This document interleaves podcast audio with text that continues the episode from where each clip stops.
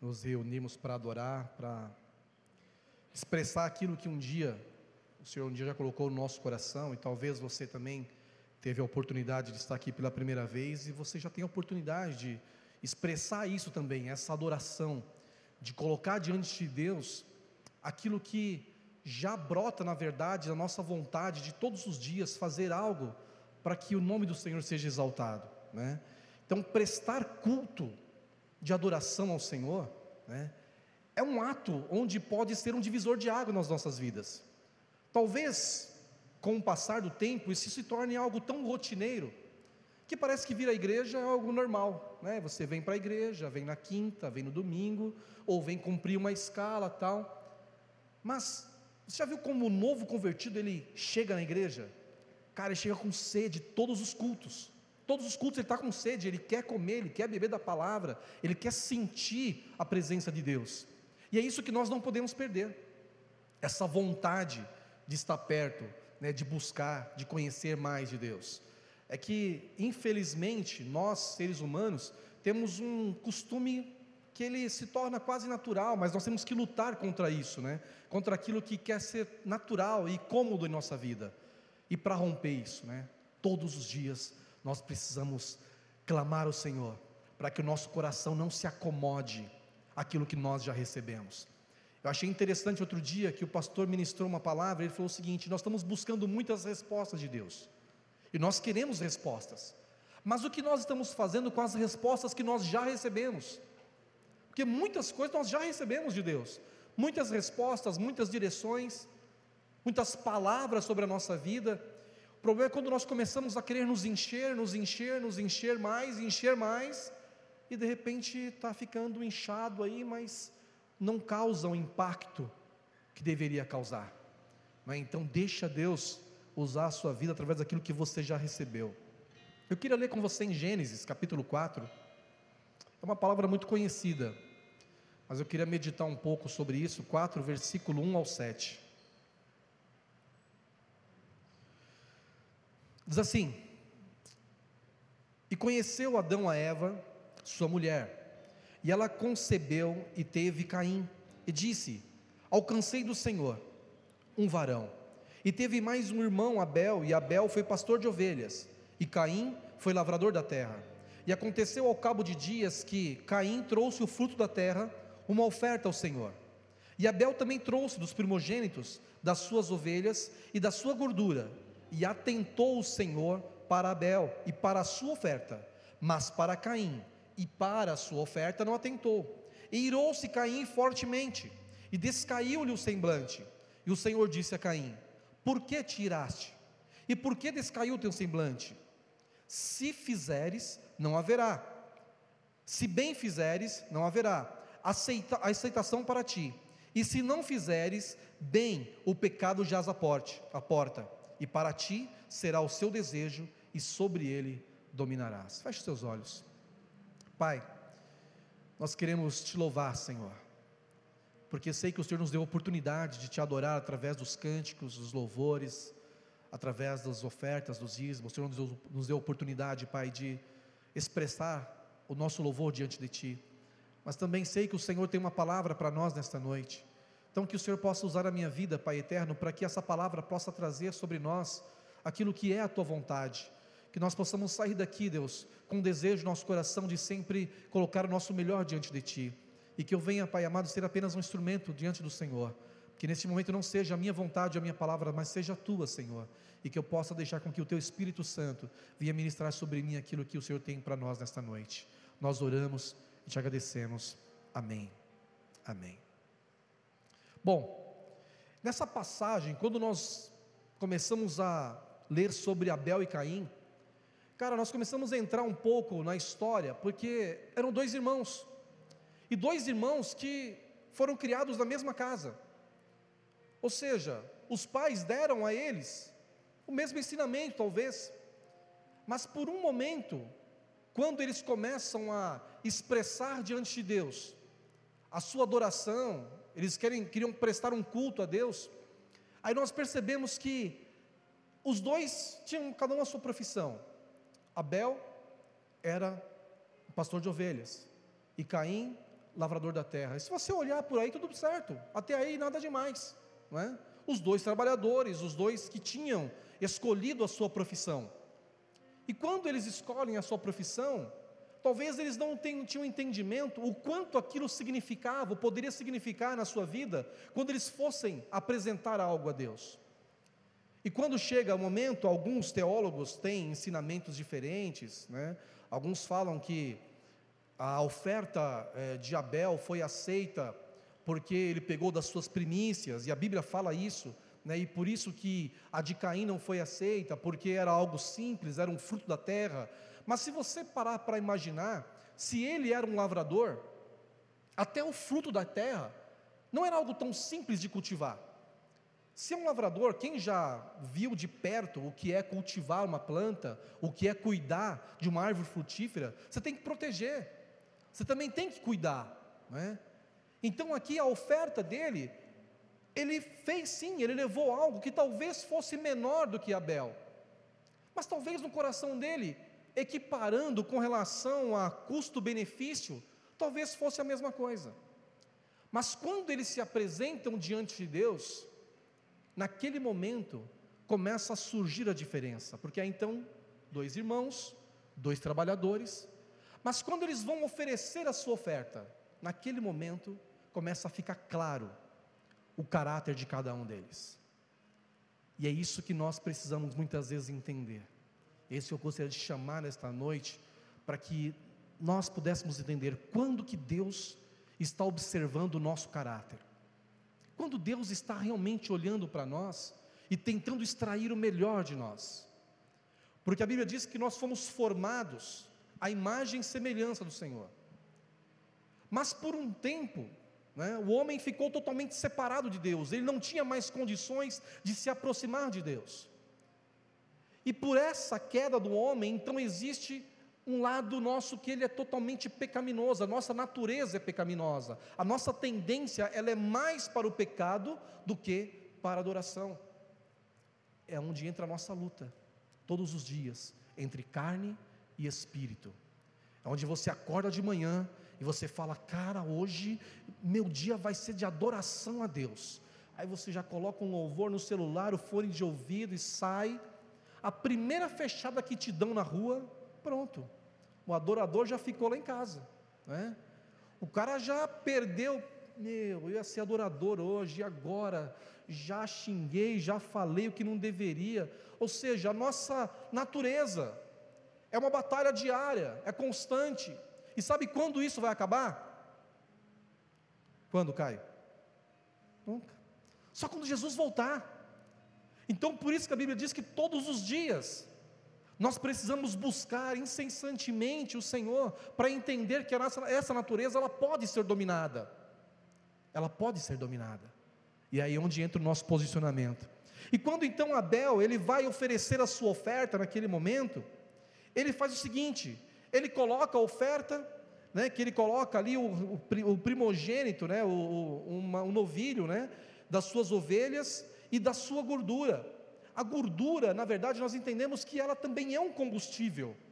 Né? Os churrasqueiros de plantão aqui sabem disso, né? O cara chega na hora do churrasco, aquela fome bate, ele não tem paciência de esperar o carvão pegar. O que, que ele faz? Ele bota uma gordura em cima da grelha, aí começa a derreter, o carvão pega, o cara né, vai na carne. Então ele oferece a novilha, oferece a gordura. Talvez uma diferença dentre os dois ali, porque aquilo servia como combustível, é algo que inflama e pega muito fácil, e aquilo deveria ser queimado, aquela, aquele sacrifício. A Bíblia não fala exatamente quando iniciou a oferta de sacrifícios a Deus, e nem porquê, mas neste momento aqui, ele resolveu fazer isso. E quando ele faz isso, a Bíblia diz que Deus atenta para o sacrifício de Abel. Só que Caim, ele foi também oferecer a sua oferta. E a Bíblia diz que quando ele oferece, Deus olha primeiro lá para Abel e depois olha para a oferta de Abel.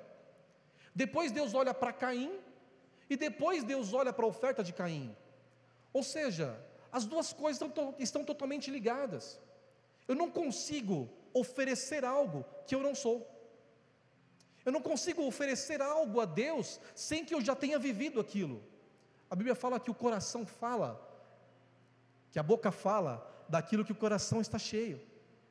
Então muitas vezes nós queremos expressar algo, mas se aquilo não é verdadeiro, não soa tão bem assim. Você já percebeu? Você está conversando com alguém, a pessoa fala, fala, fala, e você fala, cara, putz, não é bem isso que ele está falando. Ele está, acho que não, não tem nada a ver com ele.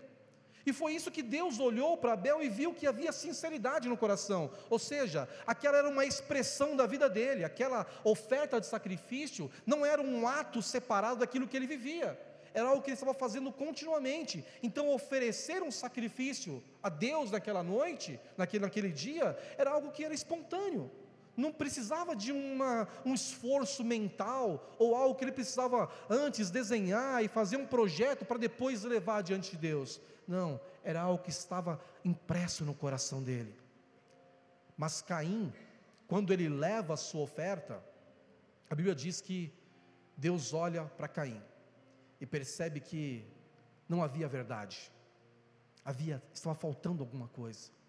Alguma coisa precisava ser mudada naquele momento.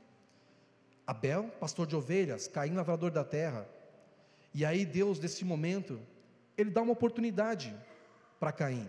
Vamos lá, no versículo 7, diz assim: Se bem fizeres, não haverá, não haverá aceitação para ti.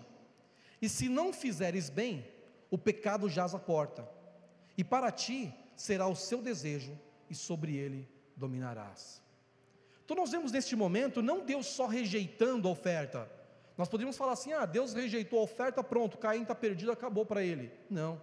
Neste momento é quando Deus esperava uma resposta de Caim. Quando ele falou o seguinte: Olha, o teu semblante já caiu, você está irado, e o pecado já está à porta. Se você dominar sobre este pecado, e depois oferecer uma outra oferta, não está escrito aqui, tá pessoal? Estou falando. Então, se ele fizesse isso, talvez Deus receberia novamente a oferta dele. Só que naquele momento entrou a ira entrou o ódio, entrou a rejeição, entrou todo tipo de sentimento no coração de Caim. E quando ele percebe isso, ele começa a maquinar o mal no coração dele. E é onde nós vemos a primeira história de assassinato na Bíblia, quando um irmão mata seu próprio irmão, assassina o seu próprio irmão. E é interessante que quando nós lemos isso, nós entendemos que eu não consigo oferecer algo a Deus, sem que essa oferta esteja associada à minha fé. Quando eu ofereço algo a Deus, primeiro, a Bíblia diz que aquele que crê que Deus existe, nós precisamos ter o um entendimento de que isso é pela fé. Não, nós não conseguimos nos aproximar de Deus se não for pela fé, se não for pelo Espírito de Deus. Nós não conseguimos clamar a Deus se não for pelo Espírito de Deus. Nós não conseguimos oferecer algo a Deus se não for pela fé que Ele mesmo colocou no nosso coração.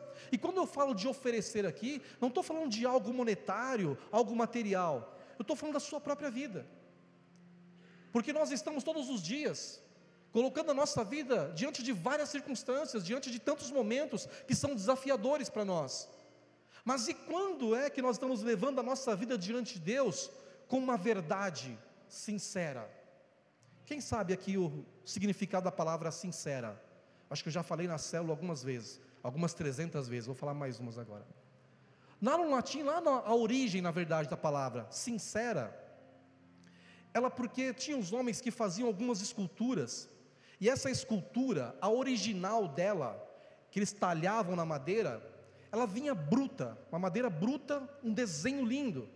E aquilo era vendida num preço muito grande. Então, cara, o cara ia lá, o artesão batia na, naquela madeira ali, fazia uma imagem, uma escultura, e aquilo era caríssimo, porque era original, era a primeira. E aí vinha alguém, olhava para aquela peça e falava o seguinte: cara, eu quero uma peça igual a essa. Dificilmente o artesão ia conseguir fazer idêntico. O que, que ele fazia? Ele passava uma cera. E ele passava aquela cera para ficar parecida com a original. Então, quando ele, um, alguém queria uma peça original, ele falava o seguinte: Eu quero uma peça, mas sem cera. Ou seja, sincero, sem cera. É isso que muitas vezes Deus está esperando de nós. Deus quer o original, aquilo que é a essência. Só que nós muitas vezes deixamos com que algumas coisas tentem nos moldar e nós aceitamos isso que tem um valor menor. Enquanto o seu original, que é a sua vida, aquela que Deus criou, tem um valor imensurável. E a Bíblia diz que o Senhor Jesus Cristo pagou por nós preço de sangue.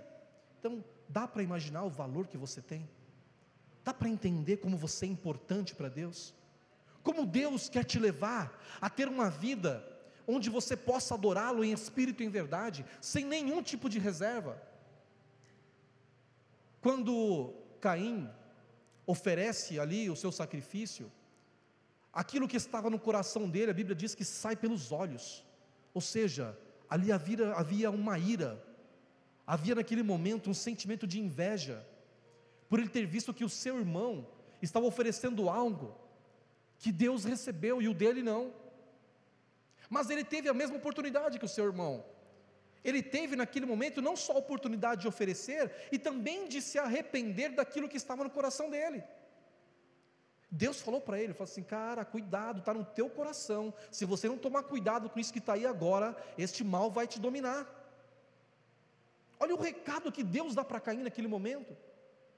E quantas vezes Deus nos está nos avisando, cara, sabe que isso está batendo na porta do teu coração, toma cuidado. Esse sentimento está começando a brotar aí, pouquinho, aos poucos, isso pode te dominar. Porque muitas vezes, nós não podemos impedir que as coisas venham no nosso pensamento. Como dizia um pastor meu antigo, ele fala o seguinte: nós não podemos impedir que os pássaros voem sobre a nossa cabeça, mas nós podemos impedi-los de fazer ninho. E é assim com os nossos pensamentos. Nós não conseguimos impedir os pensamentos que vêm a todo momento, em lutas, circunstâncias que você sofre, tentações que você enfrenta. Então, esses pensamentos, de repente, eles vêm, mas dominá-los, cabe a nós levarmos o nosso pensamento cativo a Cristo. Aí está a nossa vitória. Então, tomar cuidado com aquilo que está batendo no coração é a primeira coisa para que o nosso caráter ele não seja como o de Caim, onde não só ele odiou seu irmão, sentiu raiva do seu irmão, como premeditou um assassinato. E ele foi lá e consumiu o ato, matou o seu próprio irmão. Olha onde pode chegar uma situação onde muitas vezes a pessoa não dá ouvidos àquilo que Deus está falando. Eu me lembro de um pastor, Silmar Coelho, não sei se alguém conhece aqui, nós participamos todo ano de, uma, de um encontro de casais ali em Águas de Lindóia. Eu nunca me esqueço que ele falou algo, ele estava oferecendo os livros dele, não estava nem pregando mais, ele estava oferecendo os livros dele ali, e aí ele falou que um dia ele estava em algum estado, não sei qual do Brasil, e ele oferecendo o livro, uma mulher chegou para ele e falou assim: Pastor, mas 25 reais é caro esse livro. Ele falou o seguinte: Vem cá, deixa eu te explicar. Quando eu casei, com 18 anos, eu abandonei tudo e fui morar nos Estados Unidos para trabalhar, para estudar. Trabalhava de dia estudava à noite. Minha esposa foi trabalhar cuidando de criança e lavar roupa para fora, para que ela pudesse pagar os meus estudos. Eu fui morar dentro da igreja, num quartinho na igreja, quando ele acabou os estudos, ele veio para São Paulo, morou num quartinho dentro da igreja, onde chovia, pingava. Depois de uns dias, teve filhos, os filhos dele, um teve vários nódulos no corpo, né? não poderia, vários tumores no corpo, não poderia ter filhos. A esposa dele, depois de vários anos, teve um AVC, o médico falou que elas não, pod não poderiam andar, hoje ela anda perfeitamente e faz a obra do Senhor. Ele também teve infarto, quem viu, depois acompanhou, nós acompanhamos ele. O cara todo deformado, andando todo torto, de repente volta a correr, fazer academia. Ele falou o seguinte: Olha, eu passei tudo isso, todas as experiências, e eu coloquei nesse livro, para que você pudesse pegar ele por 25 reais e ler, e ter uma experiência que você não precisasse sofrer, mas ler e tirar algumas lições para a tua vida. Sabe o que eu entendo? Nós muitas vezes queremos pagar para ver. Esse que é o grande problema. A palavra é ministrada. O pastor vem aqui, ministra a palavra. E outro dia, não sei quem me falou, que demorou 14 horas preparando a mensagem. Então são pessoas que pagaram um preço para pegar a palavra.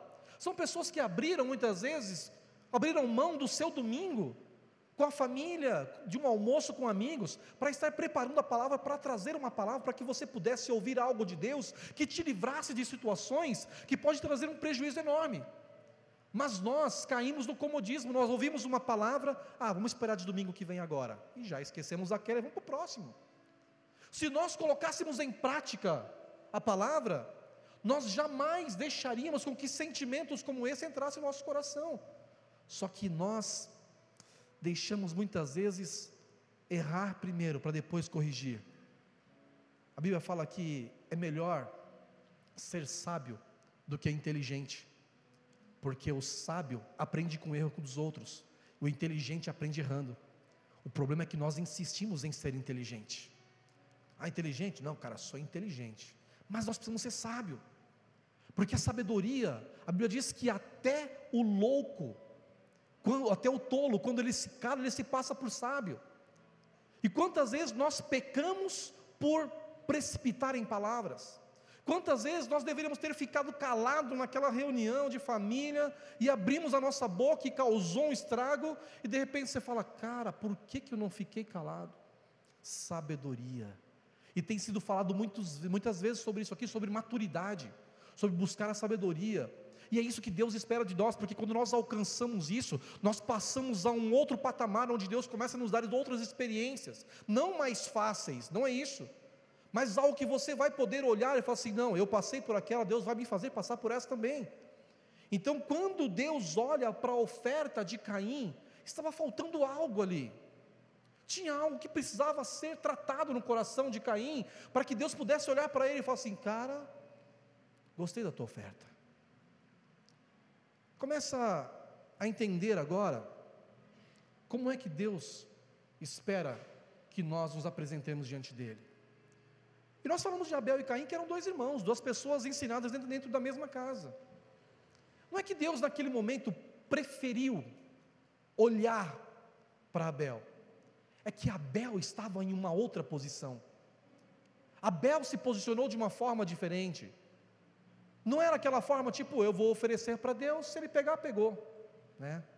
Não, Abel tinha, olhou aquilo como uma oportunidade, cara, hoje eu vou no culto, eu vou oferecer algo para Deus que eu nunca ofereci, eu vou oferecer algo que chame a atenção de Deus, e muitas vezes nós precisamos entrar com esse coração, para que Deus olhe e fale, cara, ele veio diferente hoje, ele não veio só por vir, ele veio para ouvir, ele veio para entender o que eu tenho para ele.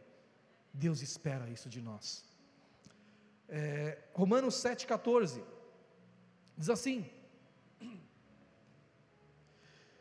Porque bem sabemos que a lei é espiritual, mas eu sou carnal, vendido sob o pecado, porque o que faço não aprovo. Desculpa, só um minuto. Porque o que faço não aprovo, porque o que quero, isso não faço mas o que aborreço, isso faço. E se faço o que não quero, consinto com a lei que é boa, de maneira que já agora não sou eu que faço isso, mas o pecado que habita em mim. Porque eu sei que em mim, isto é, na minha carne, não habita bem algum, e com efeito, o querer estar em mim, mas não consigo realizar o bem, porque não faço o bem que quero, mas o mal que não quero, esse eu faço. Ora, se eu faço o que não quero, já não faço eu, mas o pecado que habita em mim. Acho então esta lei em mim, que quando quero fazer o bem, o mal está comigo. Porque, segundo o homem interior, tenho prazer na lei de Deus, mas vejo nos meus membros outra lei que batalha contra a lei do meu entendimento e me prende debaixo da lei do pecado que está nos meus membros. Miserável homem que sou, quem me livrará do corpo desta morte? Dou graças a Deus por Jesus Cristo, nosso Senhor assim que eu mesmo, com o entendimento, sirvo a lei de Deus, mas com a carne, a lei do pecado. Ou seja, com o entendimento, eu posso servir ao Senhor de todo o meu coração. Mas se eu deixo com que a minha própria vontade, com que a minha carne prevaleça, eu sirvo o pecado. Não existe outra forma. Nós é que decidimos. Existe uma batalha? Sim, existe. Existe uma luta espiritual, sim, aí sim. Mas eu é que decido quem eu vou servir. E quando nós entendemos que não é simplesmente por uma força humana, é por uma decisão e um entendimento de que o Espírito de Deus é quem nos ajuda nessa, nessa batalha. Um dos maiores desafios do ser humano é a nudez da sua própria alma. Porque quando nós entendemos que Jesus foi até a cruz para salvar o homem de uma perdição eterna, nós colocamos a nossa vida diante dele e começamos a entender então que existe uma outra forma de adorar a Deus e de ter uma vida conforme a Sua palavra. Mas quando nós começamos a nos aproximar, nós entendemos então que agora Ele veio não para nos livrar de um pecado exterior, de alguma coisa que é aparente que os outros estão vendo, mas é para nos dar vida lá dentro a nudez da nossa própria alma. Só que é vergonhoso ficar nu na frente de alguém. É vergonhoso você ter que abrir para alguém aquilo que está dentro de você, no seu coração, sentimentos, enfim, tantas coisas que podem estar brotando no seu coração. E de repente você fala, cara, mas se eu falar isso para essa pessoa, não vai ter condições, eu acho que ela não vai me aceitar, ela vai me julgar o resto da minha vida. A nudez da nossa própria alma. E quando a Bíblia diz que então agora não é mais a lei, não é aquilo que eu faço com as minhas mãos, mas é aquilo que vem aqui no meu pensamento. É aquela batalha que eu não tenho condições de vencer com a minha própria força, com a força humana, com o meu intelecto, com a minha sabedoria pelos livros que eu li, enfim mas eu agora entendo que isso é pelo poder de Deus, é por aquilo que Jesus Cristo fez na cruz do Calvário, por amor a mim. Então, agora, na verdade, é o Espírito Santo que começa a penetrar de uma forma que nós não entendemos, e você percebe que todos os dias Ele te mostra algo novo que precisa ser mudado. Todos os dias nós queremos oferecer algo diferente ao Senhor, todos os dias nós queremos oferecer algo a Deus que venha trazer a Ele não só uma, uma, um olhar superficial, mas que Deus possa atentar para a tua vida como uma oferta de sacrifício vivo a Ele. Quem lembra da história de Geazi? Geazi era um homem que estava junto com Eliseu quando Naamã foi curado lá no Rio Jordão. Naamã tinha uma lepra, e aí falaram para ele que tinha um homem que poderia orar e era um homem de Deus e Deus faria milagre. E Naamã então vai até esse homem e aquele homem então pede para que ele mergulhe no Rio Jordão. E quando ele mergulha sete vezes, a Bíblia diz que na sexta vez ainda não tinha acontecido nada. E quando ele sai na sétima vez, tá certo, Rômulo? Rômulo que me corrige aí na palavra, é isso mesmo, né? E na sétima vez, quando ele levanta, a Bíblia diz que a pele dele era como de uma criança. Aí eu fico imaginando Geazi naquele momento. Olha Geazi, cara. Eu fiquei, eu, eu fiquei imaginando.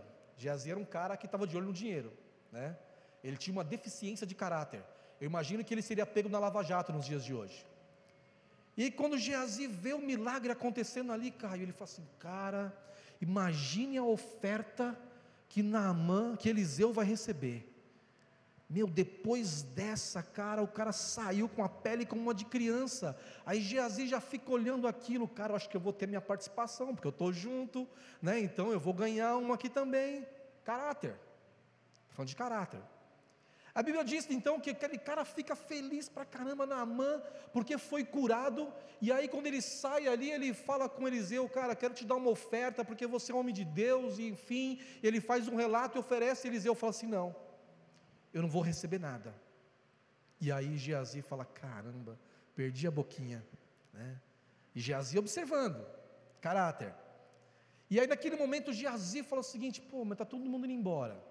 Naamã está voltando com os carros dele, cheio de prata dentro do carro. E ali parecia o apartamento do Gedel, né? Cheio de ouro lá dentro. E aí quando chega lá, ele fala o seguinte, cara, aí ele pega dois moços, porque ele sabia que tinha muita oferta, ele vai em direção a Naamã e fala assim: ó, chegou um pessoal lá e Eliseu mentindo, entendeu? Caráter. Naquele momento ele começa a inventar uma mentira para tirar o proveito de uma situação que não tinha nada a ver com ele. E naquele momento ele começa então ali a falar: ó, chegou um cara lá, duas pessoas lá com Eliseu, Eliseu mandou vir aqui buscar oferta. e mais duas peças de roupa. E naquele momento Naamã, ele pediu acho que 40, mas aí Naamã ofereceu 70, 70 quilos de prata. Meu, ele precisou de duas pessoas para carregar. Ele estava com dois, duas pessoas que participavam do negócio, porque para o negócio ruim, sempre tem alguém para querer te chamar para participar. Cara, não fica tranquilo, você vai ter sua parte. Ó, só fica quieto aí, observa o movimento, chega lá na frente, você vai ter sua participação. Eu fiquei imaginando aquelas pessoas que foram mortas lá em Guararema. Cara, aqueles corpos amontoados. Alguém recebeu um convite de última hora, talvez. Cara, vamos com a gente, vai pegar nada, só vai participar lá, uma boquinha. Quantos pais de família, talvez, perderam a vida, que queriam pegar um pouco do dinheiro. Aí você olha para Geazi, cara, e quando Geazi chega, ele volta e aí ele manda os moços parar um pouco antes, para que é, Eliseu não percebesse o movimento ali. Só que quando ele chega naquele momento, ali começa a pergunta. Eliseu pergunta: Onde você estava, Geazi? Lugar nenhum. Eu nem saí daqui, nem saí e nem voltei, mesmo lugar. Ou seja, se Geazi havia mentido na hora que ele foi buscar, então quando Eliseu perguntou, ele também estaria mentindo. Então perceba uma coisa. E quando ele pergunta para Geazi, aqui também era a oportunidade de Geazi. Você entende que Deus, Ele nos dá oportunidades, mesmo quando nós estamos em algum caminho que não está exatamente na direção dEle. Porque aquela é a oportunidade de abrir o coração, de trazer a nudez da alma, de trazer para fora aquilo que está escondido aqui dentro. É onde Deus quer consertar o caráter, é onde Deus quer pegar aquela oferta que muitas vezes não está de acordo com a vontade dele e tornar uma oferta aceitável. Só que neste momento não depende mais de Deus, porque Ele deu a oportunidade. Só que nós pegamos a oportunidade se quisermos ou não. Por quê? Que muitas coisas nossas vidas ainda não se tornaram reais. Por que, que muitas coisas ainda nós entendemos que nós mesmos já entendemos que precisam ter uma mudança, mas nós deixamos isso para depois sempre para depois. Por quê? O caráter é aquilo que eu faço quando ninguém vê, aquilo que eu sou lá no escuro, lá no meu computador, às duas horas da manhã, lá no meu celular, seja na hora que for, onde for, aquilo sou eu. Quando eu estou longe, viajando para fora, enfim, Ali eu demonstro quem eu sou. Cara, eu achei interessante que hoje, até comentei com a minha esposa, eu postei uma, um vídeo num grupo de uns amigos, e aí eu postei um vídeo, quando eu percebi que esse vídeo já tinha sido postado, eu apaguei. Falei, cara, os caras vão tirar barato de mim, tá postando coisa repetida, né? Já apaguei rapidinho. Aí uma pessoa postou um negócio embaixo assim: Deus viu que você apagou. Assim, um, um como é que chama aquilo ali, né? Deus viu que você apagou. Fiquei pensando, eu falei, cara, interessante, né? Deus vê tudo, cara. Deus vê tudo. Eu sei que você veio nesta noite para oferecer algo a Deus. Eu sei que você veio, você saiu do teu trabalho cansado, de um dia que talvez você não tenha recebido as melhores notícias. Um dia que foi desafiador para você, mas você veio para oferecer algo a Deus.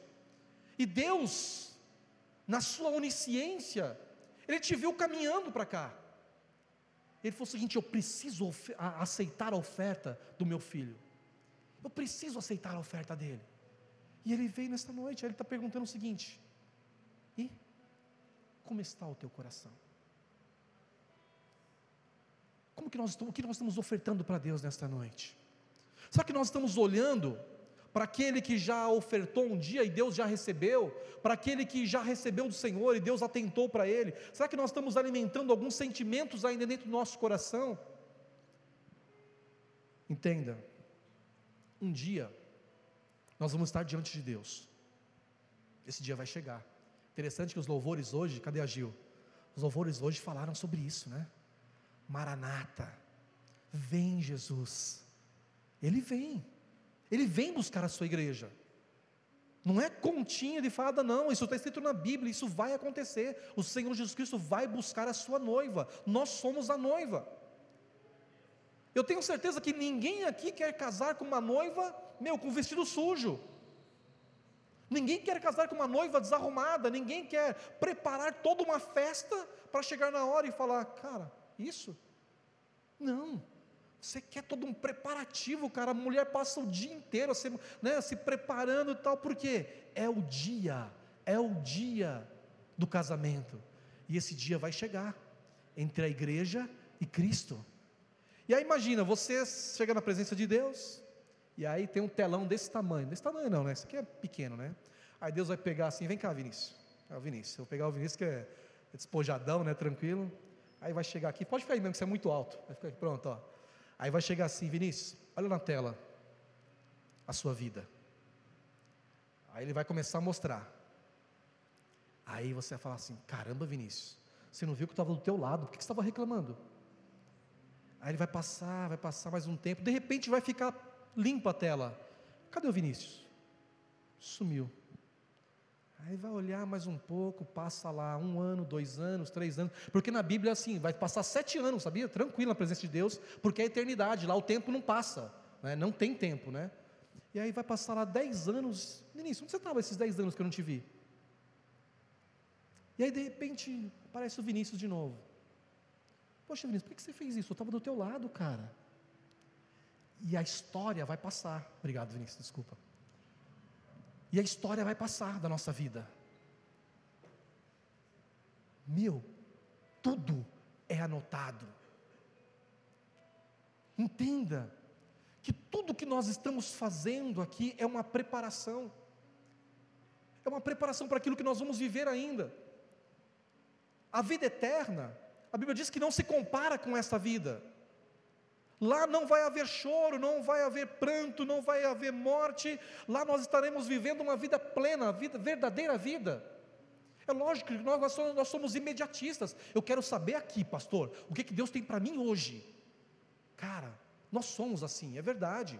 Nós queremos um resultado imediato. Nós queremos tocar aqui na nossa tela, cara, e ver se a pessoa já leu a mensagem que eu mandei. Se não tiver azul, já fico bravo.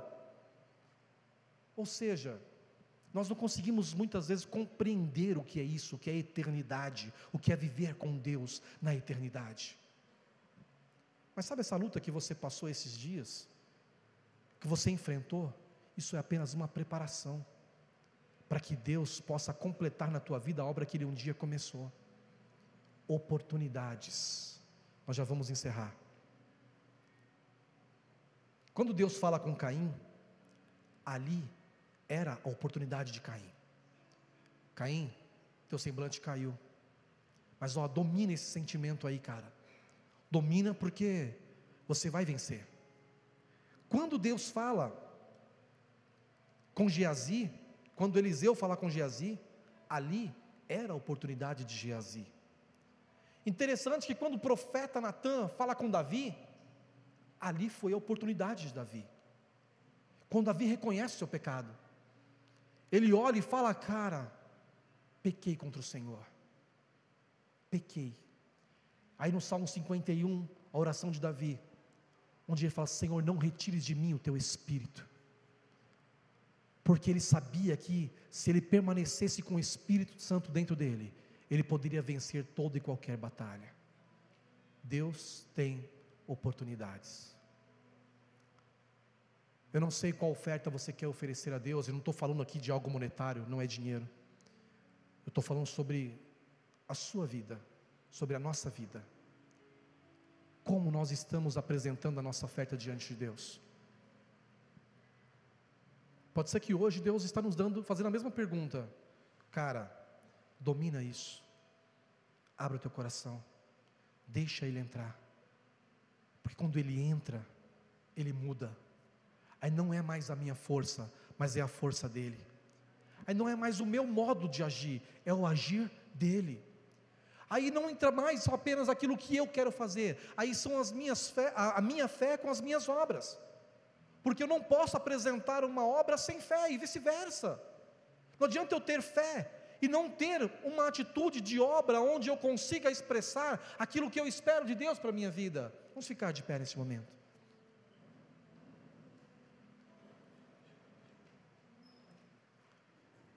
Qual a nossa resposta hoje?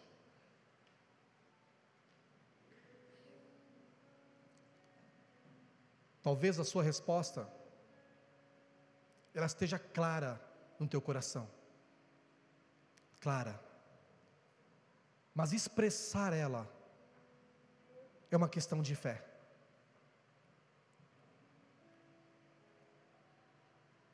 Entenda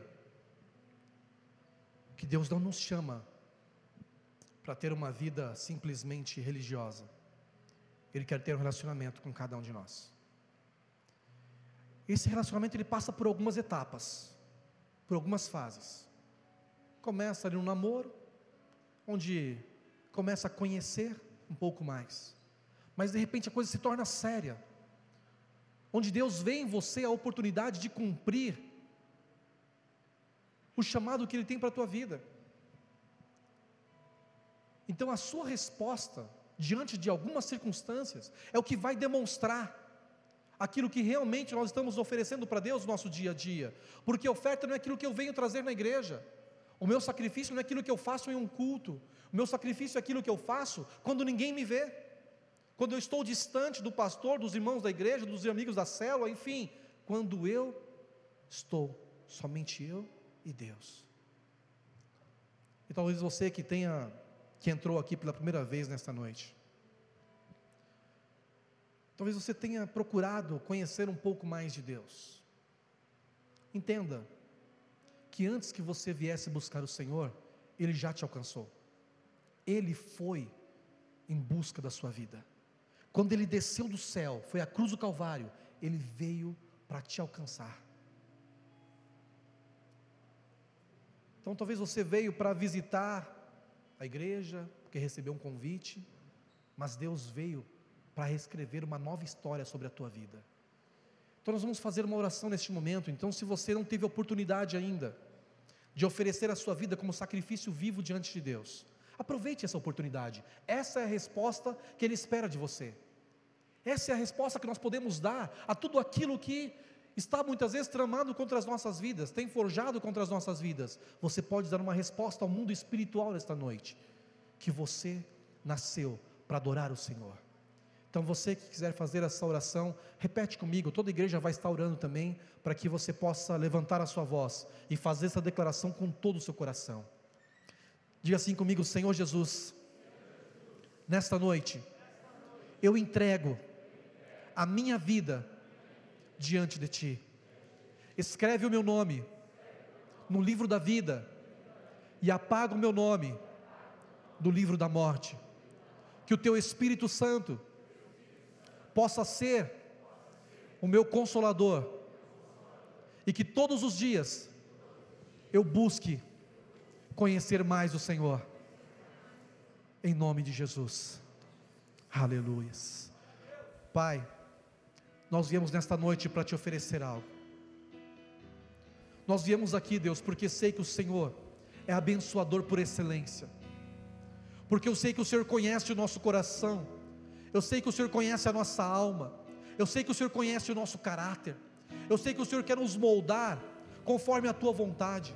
Por isso, Deus, se o Senhor espera algo de nós nesta noite, uma resposta, Pai amado, daquilo que nós esperamos de nós mesmos para sermos verdadeiros adoradores do Senhor, nós queremos dizer, Pai, transforme em nós aquilo que precisa ser transformado.